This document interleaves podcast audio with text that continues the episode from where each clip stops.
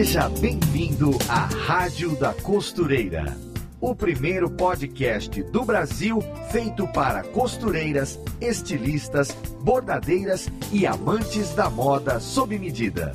Apresentação em alto astral com a youtuber Fernanda Hertel. Estamos de volta com mais um programa aqui na Rádio da Costureira, o podcast mais costurístico que você já viu. E por aqui nós falamos de moda, costura, modelagem e tudo que diz respeito a esse universo de fazer as nossas próprias roupas com total independência e consciência. Ou quase, né? No episódio de hoje nós vamos falar de sustentabilidade na costura. Será que essas duas coisas combinam? E quando a gente faz as nossas próprias roupas, nós nos tornamos mais ou menos consumistas? Roupa costurada em casa dura mais ou dura menos? Sem falar naquele tanto de retalho que sobra das nossas costuras e a gente não consegue nem jogar fora e nem reaproveitar. Não é assim que acontece? Então, teremos muita coisa para conversar aqui no nosso episódio e a nossa convidada de hoje sempre aborda esse tema lá no canal dela no YouTube. Costureira e professora de costura, morando atualmente na Holanda, de onde nos atualiza sobre todos os museus que tem por lá através do Stories do Instagram. Patrícia Cardoso, seja muito bem-vinda finalmente à Rádio da Costureira. Aê! que alegria estar aqui! Tem um tempão que a gente tenta marcar a gravação desse podcast e a gente nunca desencalhava. Mas agora vai dar certo. E olá, gente, tudo bem? ah, muito legal, muito bacana. Obrigada pelo convite. Ah, imagina. Bom, então vamos lá. Esse tema assim é um pouco espinhoso e eu devo confessar que fico um pouco perdida. A ideia de falar de sustentabilidade aqui na Rádio da Costureira foi também porque você fez um post lá no Clube da Costureira, que é o blog da Maximus, e que foi um sucesso. Eu acho que é um dos posts que mais tem comentário e as pessoas se identificando e tal, que foi quando você contou a sua decisão de ficar de parar de comprar roupa, só costura. Sim tem dois anos, né, que você não compra. Não compra nem a calcinha jeans, assim, coisa. não, que eu parei de comprar roupas, assim, tem um pouco, tem uns três anos, que foi quando eu me mudei do Brasil. A história mais ou menos começou porque eu queria um casaco de inverno e eles eram muito caros. Eu falei, vou tentar fazer um. E foi aí que eu comecei. Tem um pouco, tem uns três anos. E assim, no geral, eu na verdade, desde que eu decidi parar de comprar roupa, eu comprei algumas peças, mas ou por extrema necessidade, e eu também já comprei algumas coisas que eu vi em brechó que eu gostei muito e que eram peças de segunda mão e estavam muito baratas. Então, assim, tipo, estava de alguma forma reaproveitando uma peça, mas foram duas peças só. Mas no geral eu não compro. É, mas eu comprei, ah, eu já comprei lingerie, por exemplo, sutiã, calcinha. Era isso que eu, eu ia não... perguntar. Lingerie. Eu comprei, mas assim, também aconteceu uma outra coisa paralelo a isso. Quando eu decidi parar de comprar roupa, eu decidi também usar as coisas que eu tinha até elas se acabarem. E eu comecei a perceber que as coisas não se acabam nunca. Eu tenho, ah, eu, eu abri no baú. Eu tenho calcinhas de quando eu me mudei do Brasil, porque quando eu saí do Brasil, eu tinha, tinha aquela história, né? Olha, as calcinhas da gringa são horríveis, vou levar um monte de calcinha. Aí eu comprei, fiz uma compra de lingerie e tem calcinha que tá inteira até hoje, três anos lavando e a bicha tá inteira. Então eu comecei a perceber que as coisas não se acabam tão rápido. Não sei se é porque também talvez eu tenha comprado peças de qualidade melhor quando eu me mudei e elas estão inteiras, porque são, são essas que eu estou pensando aqui. As coisas não se acabam tão rápido. Então, teve peças que se acabaram né, no decorrer desses anos e com as minhas mudanças eu tive que doar muita coisa também. Então tive que repor uma coisa ou outra tal, mas no geral eu acabo não comprando mesmo. E também fiquei com essa percepção. Como atualmente eu não estou trabalhando fora, eu acabo saindo de casa muito menos. E, consequentemente, em casa eu fico mais de ou pijama, ou uma roupa, sei lá, uma camiseta e um shorts, e acabo não usando tanto a, todas as roupas que eu tenho. Então, elas não se acabam. Então eu acabo não precisando de comprar tanta coisa. E aí, como eu não costuro muita coisa assim, eu costuro, mas não tanto, não é uma peça por semana. É, eu costuro com uma. Né, eu sempre falo, uma costura mais vagarosa, presto mais atenção nas coisas que eu tô fazendo e tal. É, eu acabo não produzindo tanto e também não tendo um armário muito abarrotado. Então tem Mas... a ver com o estilo de vida também. Eu acho que também é. Será que daria para ter um consumo mais consciente, mais sustentável, naquele tipo de vida onde a pessoa sai todo dia para pegar metrô e precisa da roupa para trocar, a pessoa não usa uniforme, tem que usa as próprias roupas, né? Eu acho que é mais difícil, mas quando a gente começa a reparar que a gente também gasta muito dinheiro com muita roupa, vou, vou usar essa palavra que não, não é exatamente isso, mas com muita roupa porcaria ou de baixa uhum. qualidade, só porque ela tá na moda, você percebe que no decorrer de um ano você comprou, sei lá, vamos supor, seis peças de roupas que no final de um ano não existem mais, porque elas a malha se espichou toda, encheu de bolinha, ficou horrorosa. Então talvez fosse melhor comprar duas de uma qualidade melhor, de um tecido mais bacana. E você usar essa peça por mais tempo do que, sei lá, comprar seis, oito. Porque quando eu morava em São Paulo e trabalhava, e na época eu também comprava roupa, qualquer passeadinha por um shopping eu via uma blusa bonitinha e comprava. E a via blusinha. que as brusinhas. Chegava no final do ano, a blusinha tava um lixo. E tipo, caramba, eu gostava tanto dela e tá toda horrorosa. E as roupas que eu fiz, desde que eu comecei a costurar, eu tenho blusa que já tem três anos, ela tá inteira, porque o tecido é bom. Então eu acho que se a gente trocar o. Pra quem não costura, né? Eu não vou, não faço, mas vou escolher comprar uma coisa um pouco melhor. Porque hoje em dia tem várias marcas que estão fazendo roupas também com um tecido mais bacana, com um acabamento mais decente. Então, a partir do momento que você consome, você pode escolher. Então, comprar menos e ter uma peça um pouco melhor, eu acho que é uma possibilidade para quem não costura, né? Eu acho que também o conhecimento do estilo da pessoa auxilia nessa hora, porque vamos supor, ela decide investir numa peça que é durável, mas ela não tem nada a ver com o restante do guarda-roupa dela ou com é, o estilo nossa, de vida. É um problema. É, tem que acertar a mão nas coisas. Porque senão a roupa fica linda, bem feita, um tecido maravilhoso encalhada no armário. Ah, eu tenho. É, eu tenho que eu tenho. Nossa, eu também tenho. E você sabe que, não sei, assim, se é só uma impressão minha. Mas eu acho que não é uma impressão, não, é realidade. Quando eu morava em São Paulo, minha vida era muito ativa, né? Eu saía muito, trabalhava muito, tudo era muito ativo. Então eu comprava roupas que elas cabiam na minha vida ativa. E eu me mudei e fui trazendo essas roupas pra cá, e as roupas não tem nada a ver com a vida que eu levo. Ah. E é tipo saias ou vestidos longos, estampadões, que tipo, eu moro em lugares frios, gelados, maior parte do ano, e tá tudo sem uso, sabe? Tipo. Então, são compras que no fim não cabem na minha vida hoje, que foram feitas e foram dinheiro desperdiçados. Porque se eu não tivesse comprado aquele vestido que, sei lá, é lindo, e tivesse gasto esse dinheiro, sei lá, num jantar com a minha mãe, seria muito mais bem empregado do que um vestido que tá até hoje no meu armário, sabe? É, a consciência do, do consumo é. passa por aí. Mas envolve é. tanto autoconhecimento também. E, é. cara, às vezes a gente não tem tempo para parar. Não, calma aí, que estilo eu tenho? Porque isso também Sim. parece tão banal, parece coisa tão fútil. As pessoas dizem, ah, isso é superficial se importar com a sua roupa, com a imagem que você transmite. é. Mas também tem a ver com as finanças. Pô, a gente trabalha horas e horas para receber um salário no final do mês. Paga aquilo tudo de conta. Aí sobra uma graninha para você comprar algo legal para você e você não vai pensar no que você tá comprando, porque Sim, é, é, é fútil pensar em moda. É, é estranho, Eu acho que, né? que quando você começa, assim, ser a pessoa que não, não, não começou a andarilhar por esse caminho e tentar descobrir qual é o seu próprio estilo. Quando você começa a pensar que o seu estilo é a sua linguagem para o resto do mundo, que é, assim, eu, eu, não gosto desse conceito, eu sou super contra ele. A primeira impressão é que fica. Eu não concordo com isso, mas que no geral as pessoas vão bater o olho em você e vão tirar alguma ideia dali. É importante que você tenha uma roupa que seja de acordo com a sua personalidade, com o seu espírito, com a, com a coisa que você quer falar para o mundo. Então, assim, é pensar minimamente qual é o tipo de roupa que eu gosto de vestir para ser quem eu sou no mundo, vai te ajudar a fazer compras melhores e, consequentemente, dar utilidade para essa roupa.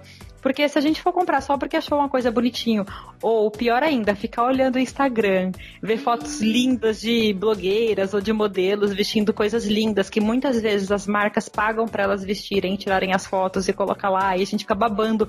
Ai, que peça não sei o quê. Cara, às vezes aquela roupa não cabe na sua vida. Aí você faz o maior esforço, compra ou aquela roupa ou uma parecida que fica lá no guarda-roupa. É, é, é, uma, é uma doideira, né? Mas eu acho importante você, a gente tentar descobrir qual é o nosso estilo pelo menos começar a pensar nisso, porque a gente vai começar a ter um guarda-roupa mais inteligente, mais conciso. O ano passado, quando eu estive em São Paulo, eu fiz uma, um estudo de coloração pessoal.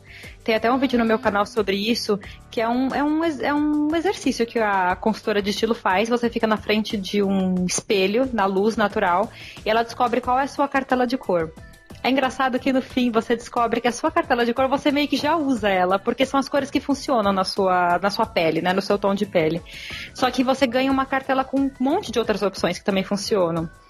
E com aquele, com aquele estudo, eu até falei isso no vídeo, eu falei, eu vou começar a fazer roupas mais concisas, que combinem entre si para que eu use mais essas peças. Então, você não precisa ficar presa à cartela, você pode usar outras cores que você goste, mas você começa a ter uma noção de que cor te favorece e a partir daí você montar um armário mais inteligente. É muito legal. Quem quiser vai lá assistir o vídeo no canal.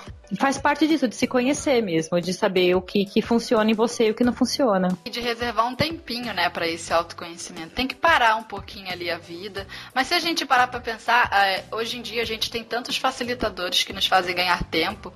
Antigamente a gente perdia muito tempo na fila do banco, hoje você faz tudo pelo aplicativo. Antigamente Sim. você perdia tempo é, para achar um lugar no trânsito, sai, aquele, sai perguntando: Ô amigo, sabe me informar onde fica o tal lugar?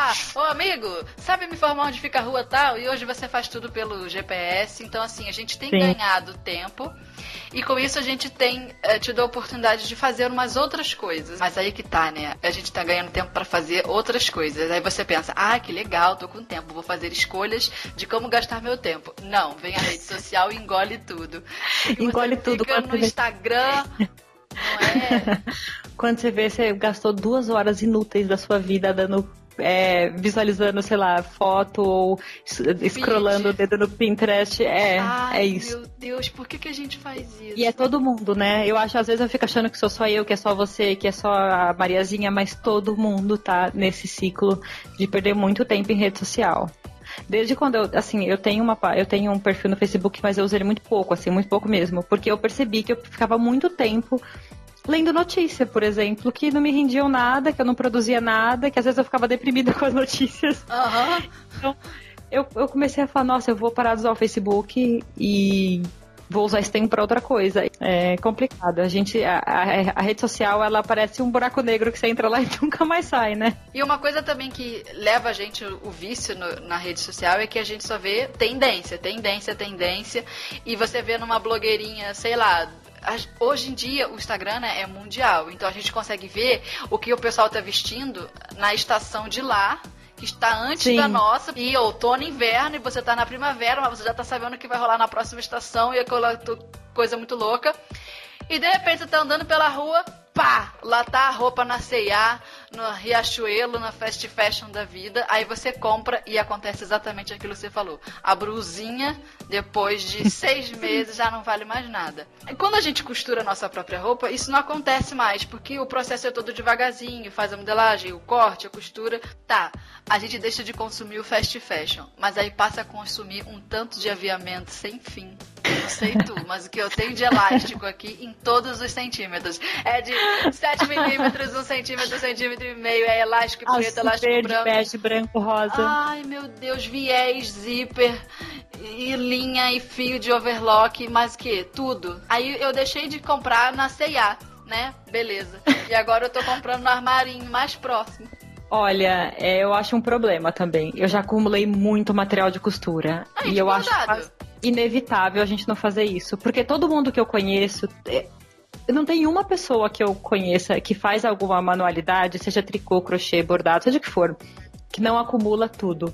Todo mundo tem muita coisa. E eu vejo, eu tenho colegas que às vezes falam, ai, ganhei, sei lá, uma caixa de lã de uma amiga. Porque a amiga tinha um quarto cheio de lã e falava, não aguento mais, leva esse daqui para você. Porque a gente acaba vendo, comprando, achando bonito e comprando um, comprando outro. E tem uma outra questão, se você quer um viés, por exemplo, você vai numa lojinha, aí tá assim, o metro do viés, 1,50. O rolo do viés, 3. Aí você vai comprar um rolo, porque é muito mais econômico. Então a gente acaba acumulando mesmo. Hoje em dia eu tenho bastante coisa, mas eu tenho noção assim que eu tô no limite. Eu não preciso de mais coisa do que o que eu tenho. Eu tenho que confessar é... uma coisa. Fala. Eu comprei um armário de aço daqueles de vestiário para enfiar minhas coisas dentro. Eu tinha isso em São Paulo, meu amor. Eu tenho três estantes de aço. Duas na minha, no meu quartinho de costura, porque eu tenho um quarto só para isso. Eu nunca imaginei hum. que um cômodo da minha casa seria ocupado com os meus itens de costura e bordado Ocupa. e aviamentos e máquinas e tudo. Eu olho para minha estante aqui, de ferro, duas, uma do lado da outra. Está uma zona. Eu preciso cobrir, tapar, porque eu não consigo ver aquele monte de caixa e aviamento e junto com coisa de equipamento de gravar vídeo.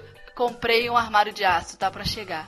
Mas olha, o que acontece? Eu acho quase inevitável a gente não começar a comprar muito material, ainda mais quando você leva a costura a sério. Por exemplo, você, você começa a costurar, você precisa de um viés preto, aí você compra um rolo, daqui a pouco você precisa de um branco, daqui a pouco de um azul. Quando você vê, você tá com kit. E assim você né, expande para tudo. Agulha, você precisa de vários tamanhos de agulha. Daqui a pouco você tá comprando elástico, tem vários tamanhos de elástico. então a gente acaba acumulando mesmo. É. Só que pelo menos essas coisas, no geral, você compra uma vez. Você não fica comprando um, um pacote de viés toda semana. Você compra uma vez e usa ele até ele acabar.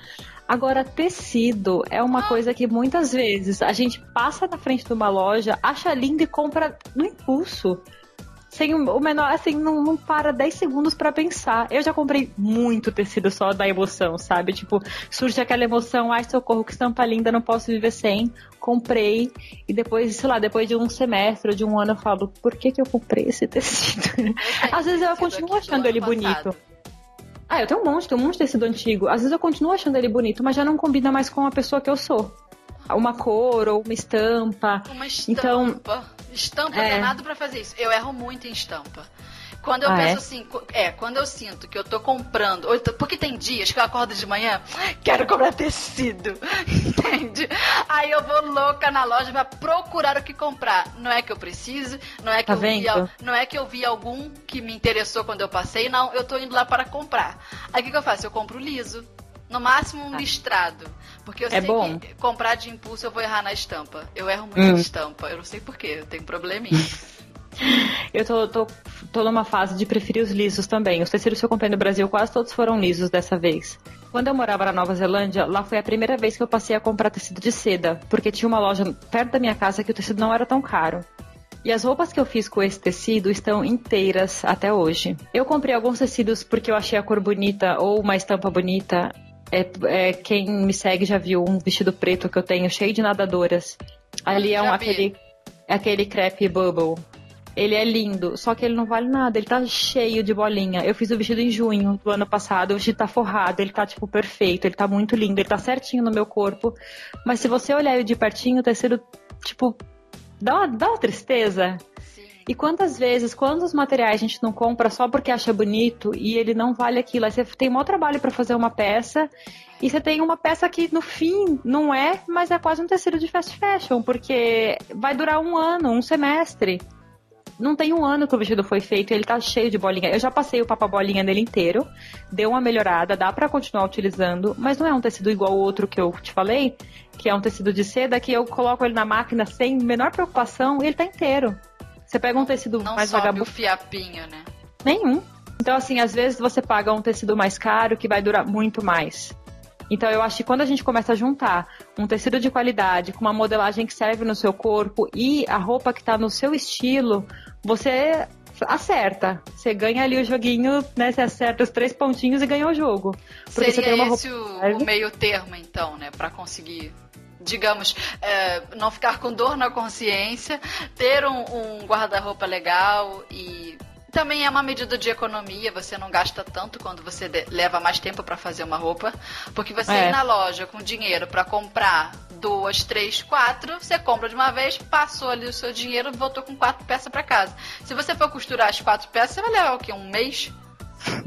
né? Vai, é. É. Acho que é um Mas... termo aí, né?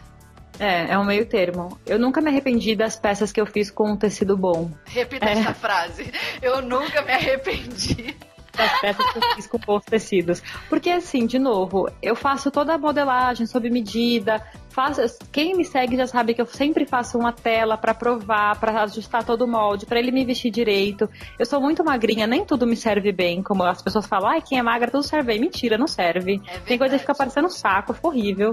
Então, assim, eu faço todos os ajustes para que a peça fique boa. Aí, quando o tecido tá de qualidade, eu vou ter uma peça ali por muito tempo. Agora, você faz com um tecido vagaba, coitada, coitada da gente que tem todo esse trabalho, sabe? É, é complicado, assim. Porque só a matemática da modelagem para você entregar num tecido ruim. Ah, não. Não consigo. Não é. Ó, teve, eu comprei um tecido recentemente no Brasil, uma viscose. Eu até fiz uma blusa com ela, uma blusa que tem uns botões na frente. Ficou bem bonitinha. O tecido, ó, eu sei mentira. Eu fiz a blusa, gravei um vídeo com ela e usei essa blusa no dia seguinte. Saí, assim, de usar ela um dia inteiro e lavei. Aquela ela que tá... tem uma corzinha de. É, nude. Malva. É, ro- isso, rosa escuro, é ela Aham, mesma. Sei. Ela está pura bolinha. Eu vou fazer um post no Instagram e vou falar sobre isso, porque meu blog tá fora do ar, mas eu vou colocar no Instagram. E É muita viscose, decepção. Né? Não, não costuma muita ser decepção. um tecido que dá bolinha. Sim, não costuma. Mas, agora eu vou Caraca. contar. Tem um segredo aí nesse meio. Quando eu vi o tecido loja, eu falei, que cor linda, eu quero essa Você cor. pela cor. Moça, quanto é esse tecido? Sete reais. Foi Ah. bem barato. Que maravilha. Porque geralmente eu compro as viscosas. Eu, eu conheço algumas lojas em São Paulo que tem uma viscose de muita qualidade. Que foram as mesmas viscoses que eu usei nas aulas que eu dei. E uma viscose boa custa em torno de 20 reais o metro. Então eu sabia que uma de 7 tinha uma qualidade inferior. Só que eu imaginei que fosse tão inferior. E a blusa está bem feia. E é muito decepcionante. Eu lavei a blusa uma vez. Eu usei agora, depois, né? Duas vezes só uma gravação do vídeo duas vezes que eu usei na rua, foi lavada duas vezes e ela tá horrorosa. Tem cabimento? Não tem. É muita. Isso, isso é uma forma de gerar lixo, não é, não é sustentável. É, dá pena. Você falou aí da, da sua roupa, dessa, dessa blusa, e me lembrou da, do casaquinho que você sempre fala, que usou o bicho até puir. Foi. Que era um, um casaquinho vinho, não é? Uma jaquetinha. E essa jaquetinha foi feita num tecido melhor, eu acho, né? Pra durar tanto. Era, era uma sarja cetinada, então já né, tem uma textura um pouco mais resistente. Era um material mais resistente. E não é. Ele, ele foi barato, porque eu comprei numa promoção, mas ele originalmente não era de tecido desses muito barato, era porque tava em promoção mesmo. Ele custou bem pouco. Foi menos de 10 dólares onde eu morava antes. E eu usei aquilo diariamente por, sei lá, mais de dois, dois anos, sabe? Usava muito. E Tava ela precisando mesmo de roupa de inverno, né? Saiu do Brasil só com os vestidos de verão. Foi. Esse foi um erro. Eu saí do Brasil só com roupa de verão. Aí eu cheguei lá achando que eu ia, tipo, na Nova Zelândia, né? Achando que eu ia comprar roupas e eu vi que as coisas lá eram bem caras. E você não precisa de uma roupa, você precisa de três, quatro, porque você não vai ficar usando a mesma peça todos os dias. Aí eu falei, nossa, pra eu comprar três, quatro casacos vai ser uma fortuna. E eu cheguei lá sem emprego, né? Então você não tem dinheiro pra ficar jogando pra cima. E aí eu tinha uma jaqueta que era a prova d'água, dessas de chuva. Aí eu costurei dois casacos que não eram quentes, mas quente assim, ultra quentes, mas eram ok para dias frios. E eu fiz essa jaquetinha que era meio termo, porque o tecido era mais fino, mas eu usei um fleece no forro, então ela ficava quentinha. Então quando eu tava assim com um vestido, com uma saia e tal, a jaquetinha já funcionava. Não precisava colocar um casaco mais pesado, por um dia médio assim. Então eu usava todo dia. Eu ia pro trabalho. Mas, mas a- aproveitou bem. Se fosse uma jaqueta que tivesse comprado no Fast Fashion, não durava isso tudo. Falando Eu- em é. jaqueta em Fast Fashion, agora é uma, uma questão minha. Eu compro jeans no Fast Fashion. Hum. Eu não gosto de costurar jeans em casa. Você gosta? Hum. Eu Porque não amo. fica igual. Você gosta. Mas e a Eu lavagem? Você não calça. sente falta da lavagem? Ai, sinto, eu tô. Eu então, eu sinto. Eu queria muito agora uma calça clarinha, dessas bem clarinha, azul, bem lavado. Sei. E não tem como fazer, porque toda vez que você compra um jeans, ele tá sem lavagem, ele é muito escuro. Tanto que quando você costura uma calça jeans, uma peça assim, você fica com a, com a mão azul por dias. Os, E- e- os- o nariz, a, a- É, o buraquinho é, da narina. É. A máquina mancha toda e você lava a roupa assim umas cinco vezes, ainda sai muita tinta, porque não é a mesma lavagem de uma lavanderia industrial. Então, assim, tem esse problema. Você sempre vai ter roupa escura. Eu tava querendo uma calça bem clarinha. Assim, tô, ah, não, continuo querendo. E aí eu pensei, ah, eu vou ter que comprar. Vai quebrar o ciclo de Ai. só, só costurar. Mas eu, eu compro não. calça jeans, e jaqueta jeans, e shortinho jeans. É jeans. Jaqueta jeans, aquela classe que eu nunca fiz. A que eu tenho, inclusive, eu comprei. Eu ganhei, na verdade, mas enfim, a gente que comprou, né? A Rafa que me deu. Mas o, cal- as calças jeans que eu fiz, elas ficaram muito boas. Não fica igual da fábrica, porque a gente não tem o mesmo maquinário. É. É, isso é a parte assim realmente mais complicada, porque a, a confecção de calça jeans existe, exige máquinas muito específicas. Agora a gente não tem elas em casa. E a caseira, por mais resistente que seja, chega uma hora que ela não vai dar conta. é. Quer ver um, um Tem exemplo? Muita momento, dobrinha. Fala. é, um momento que não dá conta, quando você vai colocar os passantes na calça. Então, assim, você já tem o seu cos. o cos já tá em quatro dobras, porque você tem a dobra normal do cos e mais as margens de costura. Então já viraram quatro. É. Aí você encaixa mais aquele passante que ele já tá dobrado também. Nossa. E aí na hora que você vai, a primeira costura do cos, ela até passa, as minhas máquinas passaram. A segunda não dá, eu fiz a mão. Então assim, No jeans? Caramba. Elas resistiram, viu? Resistiram a cinto, as que eu fiz, é, eu fiz várias calças, elas resistiram todas. O, o, o, o passante não caiu. Mas o que acontece? Uma fábrica tem uma travete, que é uma máquina É. que só faz a costura do. aquela costura miudinha que é a do passante. A gente não tem essa máquina em casa. Você não vai comprar uma máquina de 12 mil reais pra ficar fazendo travete, né? Então, assim, não vai ficar 100% igual. Dá até pra conseguir um bom resultado, mas igual, igual, não vai ficar. Então, é por isso que eu não faço. tá explicado. Compreendo. Assim como eu nunca fiz um biquíni, vejo o que você faz e fico assim, ai, como ela é incrível. Ah, eu, eu comecei a aprender a costurar pelo biquíni. Eu, vi- eu vi sua história. Muito É, legal. Ah, é, foi, foi pelo biquíni, pelas roupas das Kenga. Ai, não fala Não, mas eu falo com carinho, não é com falta de respeito. É pra ser engraçadinho, porque se a gente for usar a palavra mesmo da profissão, eu acho mais pesado. Eu prefiro Você falar acha? Kenga, eu acho mais engraçadinho. Você É, não acha não. não. mais pesado? Qual garota de programa, por exemplo? É, você não acha não? Não. É? Eu acho o termo prostituta um pouco mais grosseiro. É, também. Agora, garota de programa, eu não acho.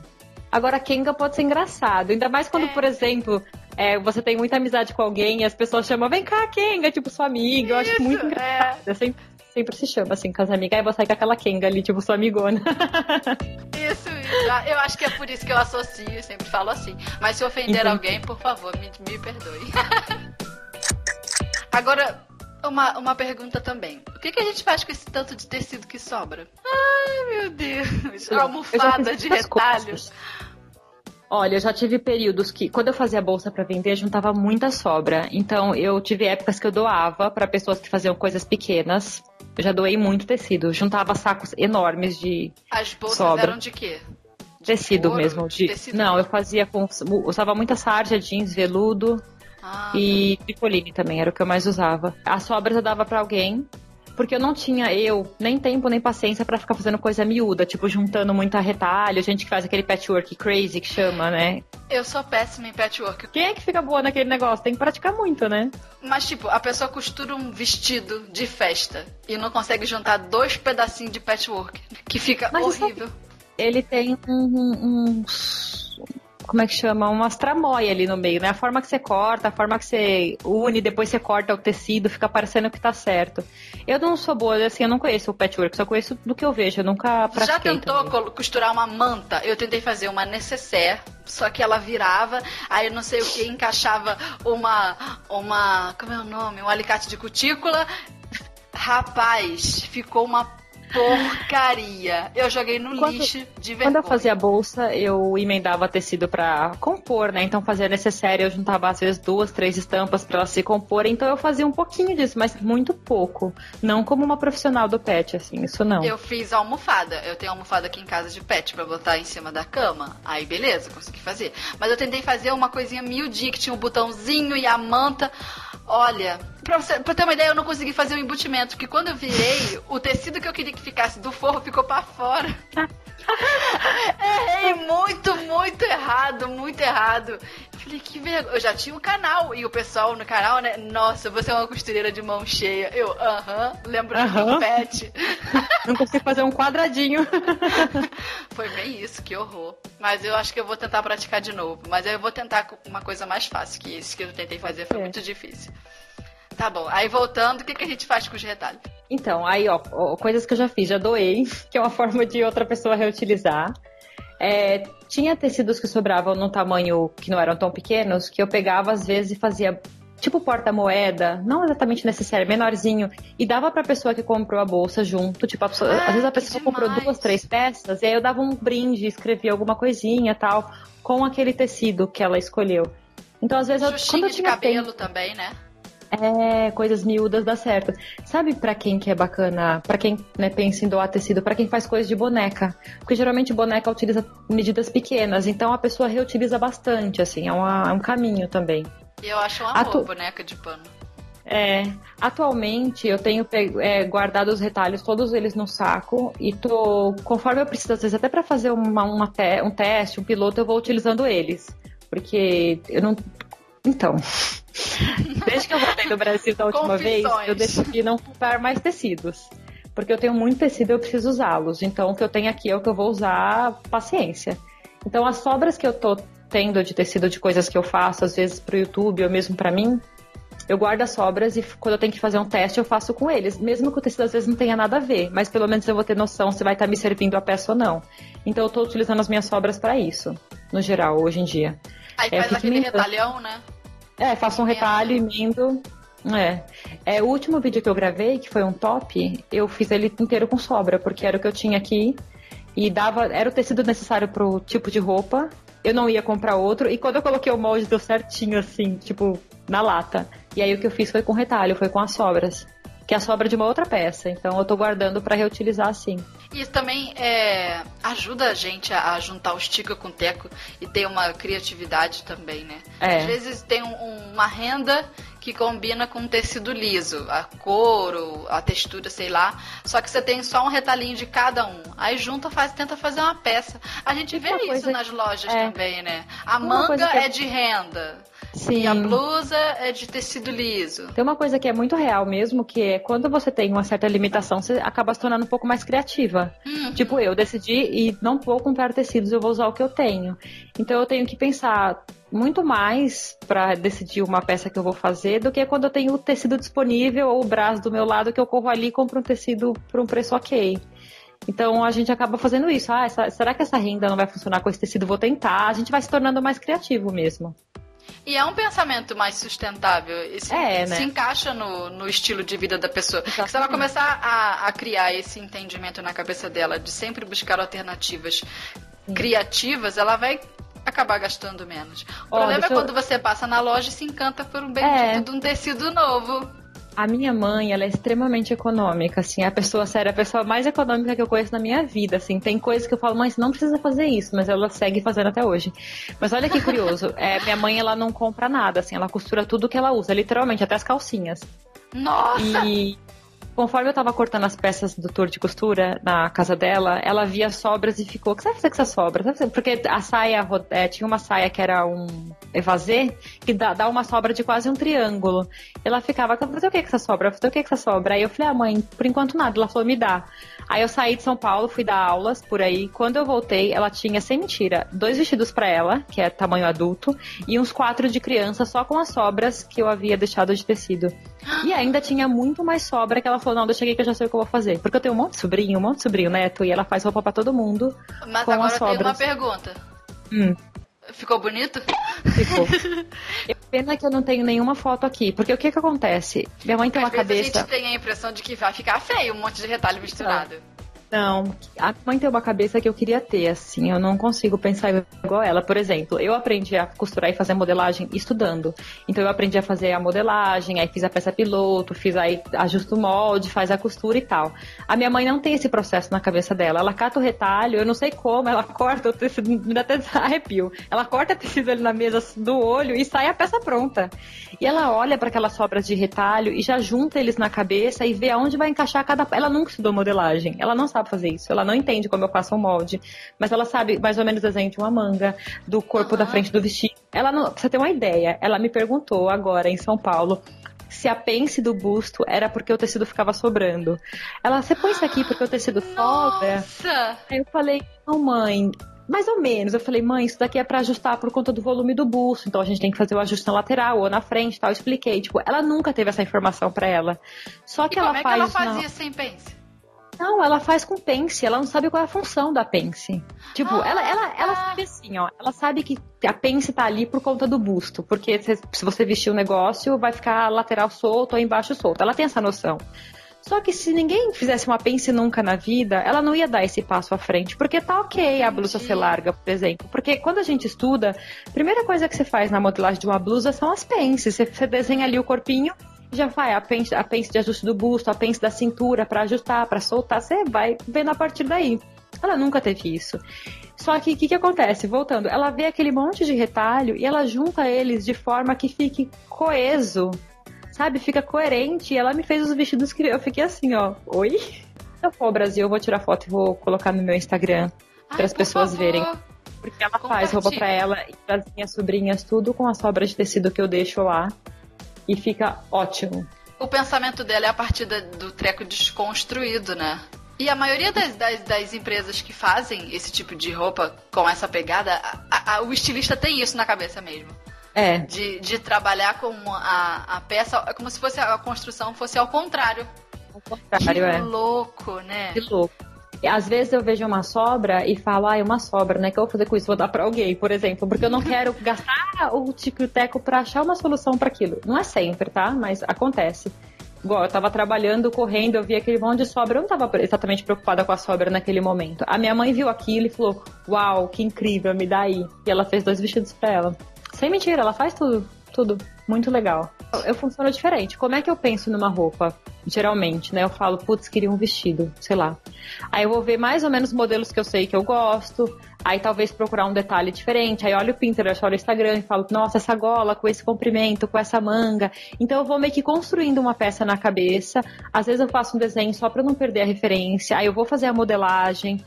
E aí eu vou pensar em qual tecido vai funcionar aquilo, faça um teste. Então, assim, é um processo de desenvolvimento muito diferente de quem de uma pessoa igual a minha mãe que nunca estudou. Porque ela só tem a matéria-prima e a ideia de que, ah, isso aqui vai ser um vestido. Será que existe é, esse, esse profissional que faz isso? Porque você fica pensando. É um. um, um ah, tem uma marca Um estilista Paulo. voltado para é. retalho, para pensar a partir do que sobrou. Tem sim. Tem uma marca em São Paulo, que eu não sei o nome agora de cabeça, que elas compram sobras de camisaria.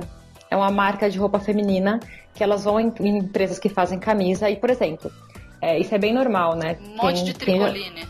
é, quem já trabalhou em empresa de confecção de roupa sabe que isso acontece. Às vezes faz uma modelagem e dá um problema. Aí uma linha inteira de produção vai ser perdida.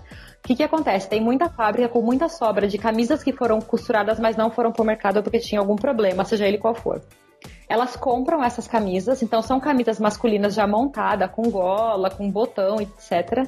E elas desmontam essa camisa para fazer outras roupas. Então todas as roupas dessa marca, ela tem uma pegada de uma cara de alfaiataria barra camisaria, ela tem essa cara, mas é uma peça desconstruída.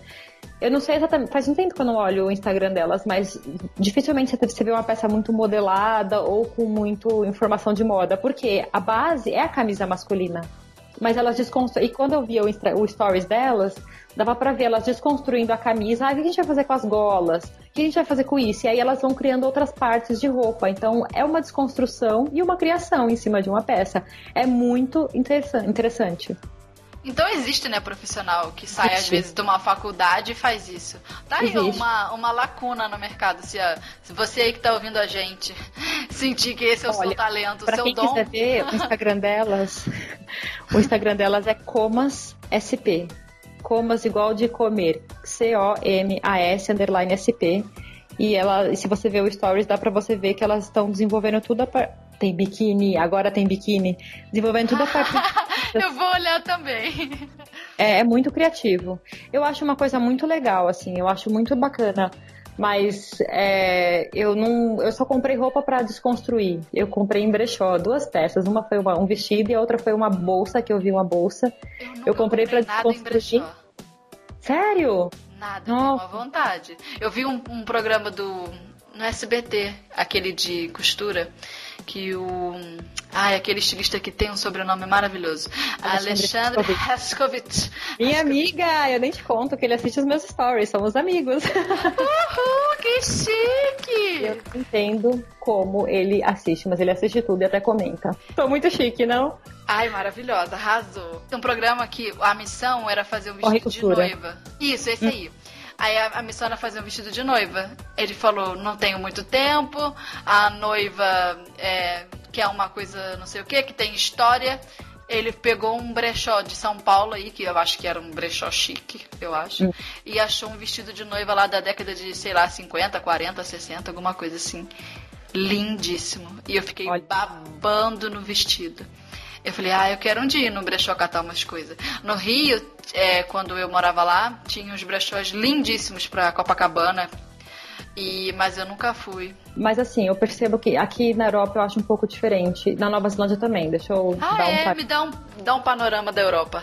Ó, na Nova Zelândia, os brechós eram muito baratos. Muito baratos mesmo. Então eram galpões assim ou lojas grandes, galpões pequenos ou lojas grandes, que as pessoas separavam entre masculino e feminino, vestido, calça, sabe? As coisas mais Uhum. Não tinha muita frescura. E as coisas eram baratas. Aí o que acontece? Exige garimpo, que você fique lá muito tempo olhando e vendo o que você gosta, etc. Pra gente que costura, eu acho mais fácil ver uma coisa que você gosta e sabe o que você pode ajustar ou não. Para quem não costura, é, tem que garimpar mais ainda, né? É. é. E eram muito baratos mesmo, assim, o preço era muito bom. Aqui na Europa tem tanto brechó de luxo que vem de Chanel, Dior, Dolce Gabbana, essas marcas, que eu vou lá só olhar. A costura por dentro. É, olha ah. as peças por dentro, mas essas coisas são realmente caras, mesmo sendo em segunda mão.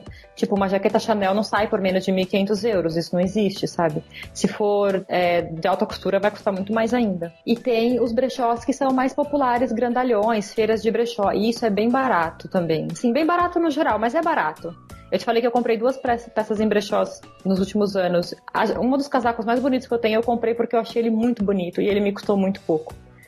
É, já no Brasil, eu percebo que a gente tem tanto aquele brechó que é tipo fundo de igreja, ah. aquele para arrecadar fundo bem. E não tem muita roupa interessante no geral. E custa dois reais. É. tem muito disso. Exceto o Bazar da Unibis em São Paulo, que é enorme, tem, dá pra garimpar e não é caro. E tem os brechós de coisas selecionadas que eles já se tornam muito caros. Então, às vezes, você vai no brechó é, mais você arrumadinho, paga... mais selecionado, é o preço de uma coisa numa loja. Você paga pela loja. curadoria, né? Curadoria isso. fashion da pessoa. É, exato. Tem até a blogueira que faz isso também, né? Tem? uma grana legal. É. Ah, é? é? Então, aí o que acontece? Às vezes comprar uma roupa cara para você desmanchar e ver se vai ficar boa é um problema, né? É, ou Porque cai como peças... uma luva ou não. Mas aí, no é. caso, a pessoa não deixou de costurar, ela tá mesmo é comprando é. roupa pronta. Só que de segunda mão. É. Segunda mão. Agora vamos a um momento, talvez, tretístico. Essa palavra é. Tretístico.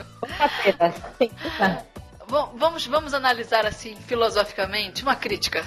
O que você pensa, o que você acha, como você enxerga essas costureiras que fazem tudo mal feito? Essa é a palavra. Ai, meu Deus. E não é porque estão aprendendo. Não é por isso, porque quando você está é, é, começando a costurar, você fazer uma peça que não tem um acabamento legal é ok, porque você está testando, você está conhecendo até mesmo a máquina. Então, assim, Sim. de cara, as minhas roupas, se você olhar as primeiras roupas que eu fiz em tecido plano, você chora, que até estampa de cabeça para baixo tinha. de tão amadora que era a criatura. E tudo, tudo errado. Só que o que acontece? Às vezes a gente vê uma costureira de anos que permanece fazendo umas costuras mal feitas. E não é possível que seja porque ela não aprendeu. Aí você pensa, tá, e qual é o resultado disso? O resultado disso é que você lavou a roupa, uma vez ela tá toda desbeiçada, toda desmontada. E, e essas profissionais ou vendem isso, ou vestem isso eternamente sem perceber que aquilo é jogar tecido fora, dinheiro fora, tempo fora. Tempo fora. Tempo fora. Não seria melhor gastar mais tempo para fazer uma roupa? Igual você fez aí recentemente uma, uma calça, não foi? Social. Foi. E você demorou quanto tempo para fazer a sua calça? Entre modelagem, ajuste? Então, a, a, última calça que eu fiz, se for, é porque eu já tava com a modelagem pronta porque eu tinha feito ela na Nova Zelândia. Mas ah, então só. é, né? Eu gastei nessa peça dois dias, porque eu fiz um dia, eu fiz uma pilotinho curta de um, de um short só para ver como tava me servindo no quadril, e a partir dali eu ajustei o molde e cortei a lã. Mas foram dois dias inteiros, desde a hora assim, tipo, acordei até ir dormir. Então foi dois dias inteiros. Não mesmo. são, não é oito horas de. Não, de não é. É, foram dias completos. E assim, uma peça que eu fiz rápido, viu? Porque eu gasto muito mais tempo para fazer. A não ser que seja uma camisetinha, isso é rápido, mas quando não, eu pego. Tem gente que quer fazer uma calça em meia hora. Sentou ali 40 minutos. Então, mas tem gente que faz. E fica como? Como que você acha que fica? Me diga. Me diga, imagine isso. Como você acha que fica? Não vai ficar boa. Eu acho que não vai ficar boa. Porque nada é então, é muito rápido. Nada então. bem feito. Assim, tem uma coisa. Ou você tem uma coisa feita rapidamente que não tá bem feita ou você tem ela feita vagarosamente, que tá bem feita, ou você não tem nenhum nem outro. Porque ou você tem, sei lá, uma equipe fazendo uma peça, aí uma coloca o bolso, a outra faz o cos, a outra entretela. É. Porque, sei lá, essa receita eu ainda não cheguei lá não, não tenho para dar. Nem eu. E, as, Agora e às sim. vezes na internet a gente posta, por exemplo, vou dar um exemplo. É, lá no meu canal tem uma calça que eu fiz toda no viés, né? É o meu jeito de fazer, é como eu acho bonito. Dá trabalho, dá, mas é a minha proposta. Porque se eu quisesse comprar uma calça toda no, no overlock, eu ia na loja. Eu ia perder menos tempo, ia sair mais barato e beleza. Mal feita. Mas eu ia ter a, calça rapidamente. Aí eu optei por fazer a calça no viés. Aparecem umas pessoas, a maioria dizem, ah, que lindo, maravilhoso isso. Mas aparece às vezes umas criaturas revoltadas comigo. Por que que eu perdi tempo colocando viés? Que é um absurdo. Essas pessoa pessoas vão no fala. meu canal, viu? Vão não lá duvidem também. que elas estão indo lá e estão escrevendo. Eu teve um, teve um vídeo que eu coloquei cá, ensinando um acabamento numa blusa e tinha viés na linteirinha por dentro. A menina escreveu: Por que você tá colocando viés se ninguém vai ver? Querida, eu vou ver, querida. Meu amor, eu tô vendo. E outra, a peça vai durar muito mais, vai ficar bonita depois das lavagens. Ela fica armadinha quando tá no Ela fica viés. certa. É. É, E ela sabe- se encaixa. E, por exemplo, quando você faz uma costura embutida, uma costura francesa, etc., a roupa tá com uma costura dupla. Você bota aquela roupa na máquina e não sofre, porque ela não vai descosturar. Agora, passa uma costura simples numa linha podre pra você ver o que acontece depois de dois usos. Não adianta. Então, assim. Eu acho que fazer bem feito e fazer mal feito é uma escolha. É uma escolha do que você vai dedicar para aquilo que você está fazendo e para aquilo que você quer ter para você. Se você tem em mente que, ah, tanto faz o que eu faço, eu acho que a pessoa também é, aplica isso pra tudo na vida, sabe? É, Faz uma roupa era- perfeita, faz uma comida eu de qualquer jeito. É uma crítica que começa nas costuras. É, é por isso que eu falei, é, talvez surja uma treta. Porque é uma crítica à personalidade daquela pessoa. Que a gente enxerga a partir da costura. Claro, É. todo mundo tem direito de ser como quer ser. É lógico. Mas. É, eu acho que a gente não pode eu não julgar. consigo já estou, já estou julgando. Já estou julgando. Eu, eu não sou dessas que falam, eu não julgo. Querida, se eu não julgasse o próximo, eu não conseguiria selecionar com quem eu vou casar, com quem eu vou me relacionar. É claro que eu julgo o próximo. Desculpa. Ai, Eu você é.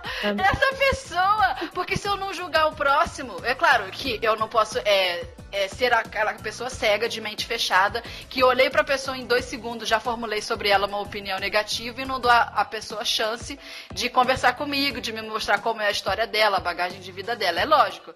É, Eu, eu não posso ser tapada a esse ponto. Mas eu também não vou ficar dizendo que eu não julgo as pessoas. Eu julgo sim.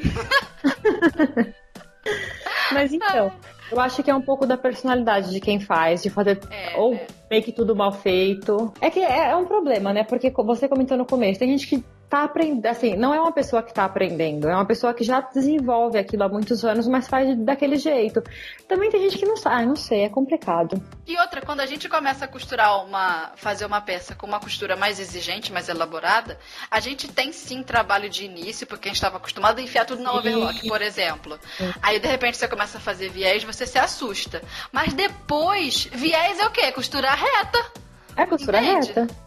Qual, É. qual a dificuldade de fazer costura reta? Só, só basta querer fazer. E depois a gente se acostuma com aquele trabalhão. E outra, a gente seleciona também que tipo de roupa que você vai dar um acabamento de um forro embutido. Não é toda Sim, peça que sim. precisa. Sim. Mas às vezes uma roupa basiquinha, tão pequenininha. Vamos supor, igual, igual esse top que você fez lá no seu canal. É um top cropped, né? Que amarra ali. Ele Aham. é tão humildinho que se você fosse colocar revel, por exemplo, ia, dar, ia ficar aquele tecidinho Sim. solto, frouxo. É. Era melhor colocar forro. Sim, e também tem outra questão. É, aquele top ele tem um decote muito profundo. É bem possível que eu use ele sem sutiã. Tem que ter um forro. Porque senão a roupa é. fica com tecido muito fino ali. Então, é, a gente tem que pensar no qual a funcionalidade daquela peça para decidir qual acabamento, qual tecido. É tudo é, é é uma- existe uma linha de pensamento antes de a gente fazer qualquer peça que seja, se vai forro, se não vai, etc. Então, quando eu vi que possivelmente eu usaria ele sem sutiã, eu falei, tem que ter forro aqui, entendeu? E aí você começa a desenvolver uma peça com mais qualidade. E ganha com isso, né? Só tem a Sim. ganhar com isso, eu acho. Nem que seja Mas cada um- satisfação, viu? Cada um tem direito de saber. É. Ah, é, satisfação. Porque às vezes se for pegar uma peça hiper é, é, costurada com tudo certinho pra vender, aí a gente entra naquele limbo de ah, mas ninguém valoriza. Sim. É o que a gente sabe que é verdade. Que Mas eu acho que uma- tem mercado pra todo gosto, viu? Porque tem um monte de marca cara aí no Brasil vivendo, trabalhando, produzindo. E tem costureira que tem salário de 3 mil reais. Existe essa pessoa. Deve existir. Modelista a gente sabe que tem. Costureira deve ter. Não, modelista em empresa grande é. ganha bem mais. Ganha, ganha bem mais, é. Sai a salário de início mesmo, eu sei. É. Eu, eu também tenho é, essa impressão. E quanto mais eu converso com as pessoas por conta do canal e do Facebook, e essa galera reunida, mais eu conheço costureira que fala, Fernanda, eu ganho bem. Claro, a pessoa não é empresária, mas ela tem o próprio emprego que ela se deu aquele emprego uhum. e vive com autonomia, não tem patrão. Ah, o alfaiate né? que eu trabalhava, ele tem um. Como é que chama? Um estúdio de alfaiataria que não é grande, só tem ele lá, e no caso, uma segunda funcionária, quando eu trabalhei lá, eu era uma assistente, né? E não era uma empresa grande, era um negócio pequeno, mas que sustentava ele e ele cobrava muito bem nos trabalhos. No começo eu entrei lá eu ficava, uau, porque tipo ele cobrava, para você ter uma noção assim, um vestido de festa longo que alguém quisesse fazer uma barra e tivesse, sei lá, forro, às vezes dois forros, ele cobrava 80 dólares. Isso é muito dinheiro. É pro... muito dinheiro. É. Só que ele falava assim, se ela quiser pagamento, ela pode numa costureira. E as pessoas faziam com ele. Porque imaginava o quê? Ele tem know-how para fazer isso direito. Quem fazia era eu. Mas as pessoas pensavam, não, ele é um alfaiate, ele sabe fazer. E na, o feminino, tudo quem fazia era eu lá. E o que que acontece? O que eu percebi com o tempo? No começo eu achava tudo caro. Tipo, nossa, né? Tipo, ele cobra, sei lá, uma bobeirinha, ele cobra tudo isso. Só que eu comecei a perceber com o tempo que mesmo as peças que davam muito trabalho, porque você pensa, ah, é só uma barra. Mas, meu, pega um vestido de seda que custou, sei lá, 2 mil dólares para fazer barra e estraga aquilo, né? Você tem uma carga de responsabilidade. É a responsabilidade, é. Então, assim, até quando a peça dava muito mais trabalho, até mais do que a gente imagina, porque às vezes você vai abrir uma roupa e fala, putz, né, não era o que eu tava pensando, vai dar muito mais trabalho. Ele nunca se sentia mal pago porque ele cobrava o que ele achava justo. Então, se ele fizesse trabalho em 5 minutos, beleza, ganhei, sei lá, 40 dólares por isso. Se ele fizesse trabalho em 3 horas, ele falava, ok, mas 40 dólares pagou as 3 horas de trabalho. Então, ele nunca se sentia mal pago. Ele, se ele sempre se impôs, porque ele falava, não, eu tô aqui há 40 anos fazendo isso, eu não vou cobrar o mesmo que o indiano cobra ele na rua de baixo. E as pessoas pagavam, porque ele tinha essa postura também. Eu acho que olhar no olho de quem vai cobrar por um serviço e ver que o cara tá seguro é de, só se a pessoa for muito, muito babaquinha pra falar, que isso? Não vou pagar por isso não. Que tem Quem não podia pagar, agradecia e sair. Né? Tipo, é, ah, obrigado. É. Tem. Enfim, começamos na treta né? e terminamos e na valorização. O assunto era outro. resumindo aqui o nosso assunto de hoje, vamos tentar mais ou menos elencar ali uma listinha de coisas bacanas para fazer, de pensar e, e, de como se posicionar para essa questão de sustentabilidade. Acho que Sim. conhecer o próprio estilo, né, para é acertar mais. Eu acho que você, é, por exemplo, nem todo mundo faz molde e nem todo mundo quer fazer molde. Tem um milhão de opções de moldes disponíveis para você comprar e etc. É, pensar se o molde que você vai comprar, por exemplo, tem a ver com o seu estilo ou se é só uma modinha ou porque as fotos estão bonitas. Uhum. Então, às vezes você fala, tipo, eu, eu faço casaco porque eu moro em lugares frios às vezes eu recebo comentários de pessoas que falam, ah, eu queria tanto um casaco, mas eu moro no calor, então não vai servir. Então, assim, ela já tá pensando que não adianta ela ver aquilo que eu fiz, porque é. mora lá em Fortaleza, não vai utilizar. Então, assim, ter um pouquinho desse pensamento, né, um pouquinho de coerência para ver se aquele molde, se aquele estilo de roupa, se aquele decote, se aquela manga combina com a sua vida, já vai fazer você procurar peças para costurar que já você não vai ficar desperdiçando nem dinheiro comprando o molde e nem tempo de costura e material com peças que no fim não tem muito a ver com você, porque só porque estavam na moda, sabe? É, e a gente faz isso, porque a foto muito. bonita conquista a gente. Sim, conquista na hora. Aí você vê aquela pessoa e fala, nossa, eu preciso desse negócio, de, sei lá, que peça que é dessa saia aqui. Dá exemplo, é. precisamos de causas. Um exemplo aqui que eu. É quem só analisar um pouquinho talvez perceba. Eu não gosto de saia godê. E eu acho lindo. Eu Por que vejo você não gosta? Eu não acho que tem nada a ver comigo. Tu acha o quê? Ladylike demais? Demais, é. Então, assim, eu até gosto de uma saia rodada, assim, até aceito, mas desde que ela não tenha muito volume. Então, mas é engraçado, meu... você usa vestido. Eu uso vestido. Mas eu não consigo, por exemplo, usar uma saia godê completo, godê 100%, guarda-chuva, como chamam, com um tecido, por exemplo, floral, que já é meio romântico, e com um tecido que tenha volume, por exemplo. Eu acho que vai ficar muito fofo. Eu não consigo usar. Então, assim, é... às vezes eu olho uma foto e falo, nossa, que coisa linda, eu preciso dessa saia. Aí eu respiro e falo, não tem a ver com a minha vida. Entendeu? Olha... Isso é um exercício que eu preciso aplicar no meu canal, porque eu já fiz algumas peças no canal só por emoção de uma Sim. bagagem antiga. Por exemplo, eu tenho um canal, eu tenho um canal, eu tenho um vídeo no canal que é um doce, parece um bolo de aniversário de 15 anos o vestido, que ele é, é rosé e tem as florzinhas, a coisa mais Sim. linda. E eu olho para aquele vestido e eu penso, eu jamais sairei com este vestido de casa. Aonde porque eu não tenho vestir? 14 anos. E eu olho pra roupa pronta e eu falo, eu não sou essa pessoa. Por que, que eu estou fazendo esta roupa? Porque ela não reflete quem eu sou. Mas Sim. uma bagagem emocional que eu não sei de onde vem. E... Não, eu sei de onde vem. Mas, tipo, não era pra ela estar ali. Entende? Eu faço 30 anos esse ano, vou ficar vestindo uma menina de 14, uma roupa. então, e aí, por exemplo, voltando pra saia godê, quando eu vejo uma saia com muitas características românticas, porque a godê para ficar romântica é 10 segundos, né? Você sabe, não precisa de muito. É, eu não consigo usar. E não é porque eu acho feio, eu acho muito bonito, mas não tem a ver comigo. Esse ano vai sair uma saia godê no canal, porque eu nunca fiz. E até tem um tecido que eu escolhi para isso. Que, que, cor o tecido? Desculpa. Azul marinho. Ah, tinha que ser. Vai ser azul marinho e vai ser. Eu tô pensando em fazer só meio godê, porque como o tecido não tem volume, então ela não vai crescer. E não vai ser curtinha de jeito nenhum, né? De... Porque curtinha dá, dá uma impressão de adolescência. Teenager total, é. Então, assim, eu, eu reconheço, eu tento, eu acho que essa é a sugestão que eu falei no começo. Reconheça se aquele modelo que você viu é realmente uma coisa que você quer ter na sua vida ou se você está acompanhando pela emoção. Porque às vezes a gente vê e fala, nossa, igual a gente conversou anteriormente, os vestidos da Dolce Gabbana, né? Aqueles vestidos lindos, com a cintura marcada e aqueles limões enormes. Nossa, você vê o desfile, aquele cabelo da menina com aquele, aquele rabo de cavalo assim, perfeito. E você fala, ah, eu quero ser essa menina. Aí você acorda às sete da manhã e entra no metrô de São Paulo, né? Com o povo tudo socando lá. Sabe, não combina muitas vezes. É. Então, eu tenho. Por que é... eu princesa, hein? Por... Aí, por quê? Charlotte Casiraghi, cadê? Quem é essa pessoa? Princesa de Mônaco, minha filha. É mesmo, tô por fora, é tá mesmo. vendo? Não conheço nem as, as, as realeza tudo. Então, e pensar, então, voltando, ó. Pensar se o modelo tenha realmente a ver com a sua, com a sua roupa, até por, ah, com a sua roupa não, com a sua vida, até porque quando você acerta, você faz aquilo muitas vezes, né? Às vezes você tem um modelo de camisa que te veste muito bem, você faz quatro, cinco. Então o molde foi muito bem pago nesse ponto, muito bem feito. A hora que você empregou para fazer, você fez um molde que você acertou, você vai usar ele muitas vezes.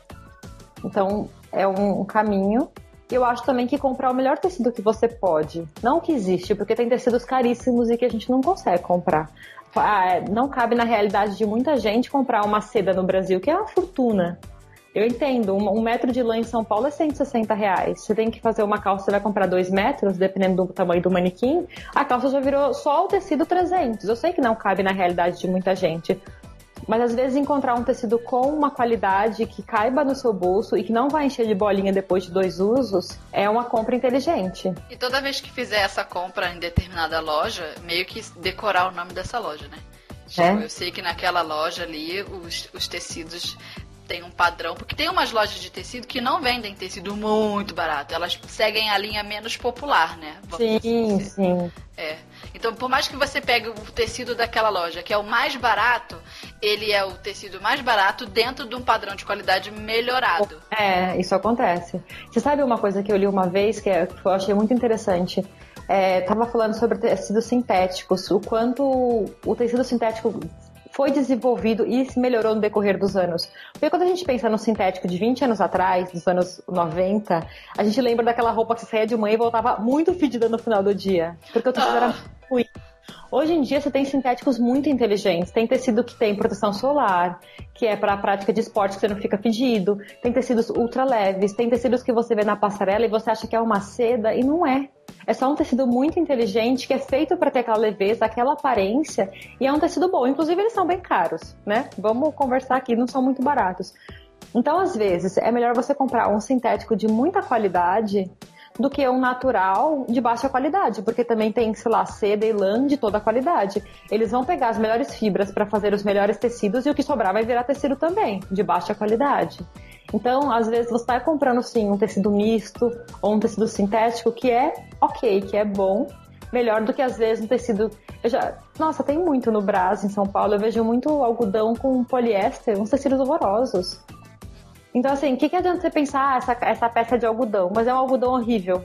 Que tem 10% de algodão e 80% de um poliéster horroroso que, sabe, parece às vezes quase um plástico e não é mais algodão, deixou de ser, porque a maior parte da composição do tecido já foi consumida por outra, outra fibra.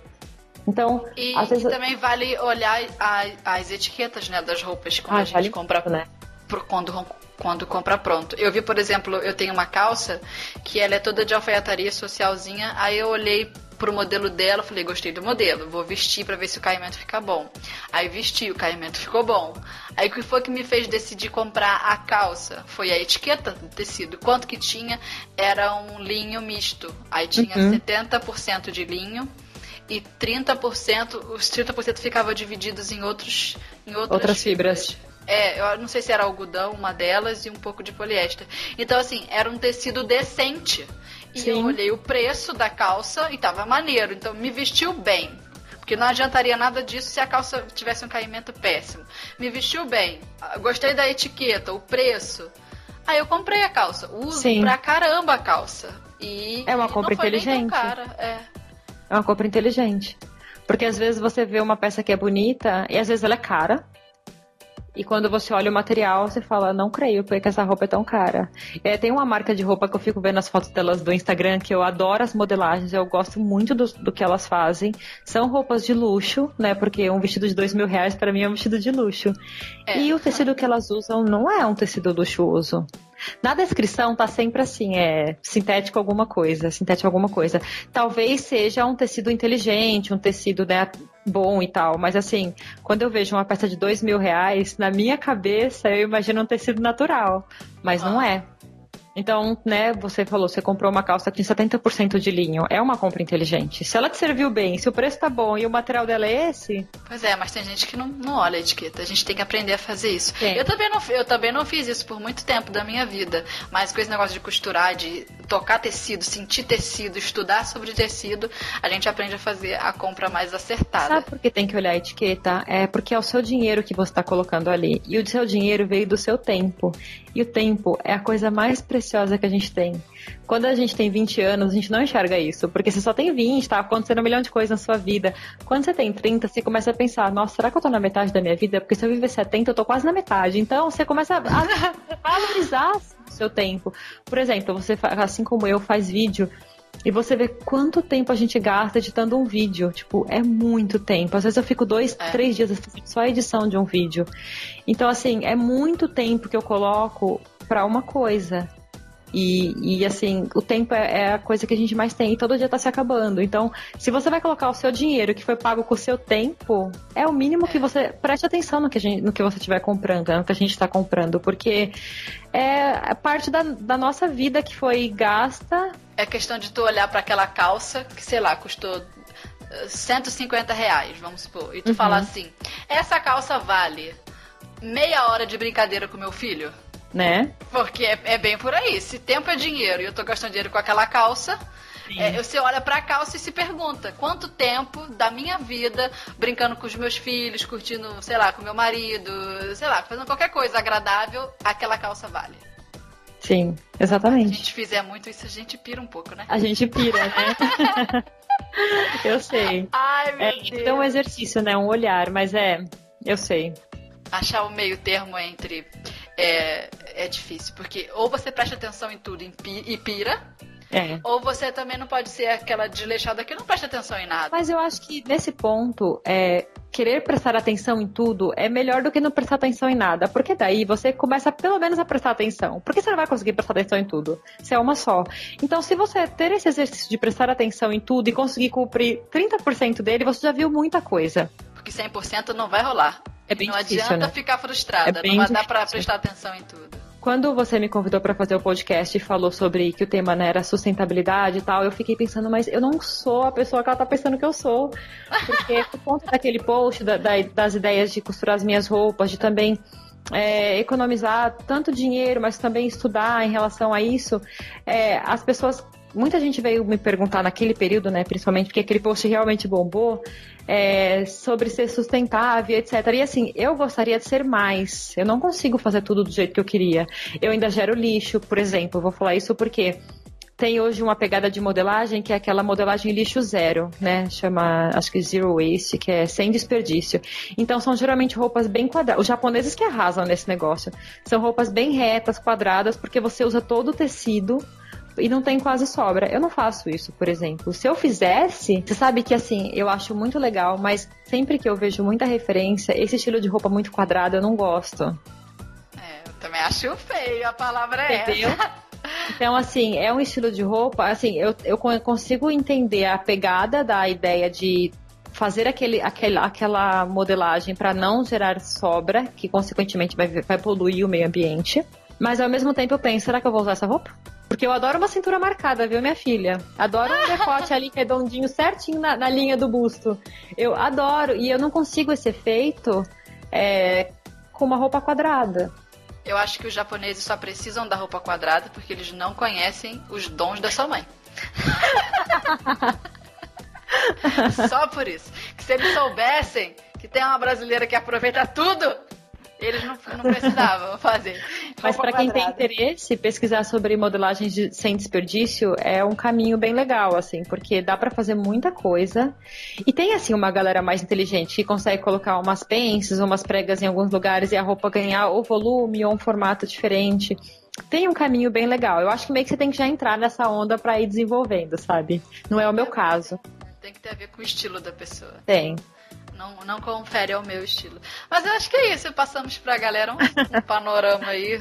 Talvez não tenhamos é, é, entregado muitas respostas, mas contribuímos com as perguntas.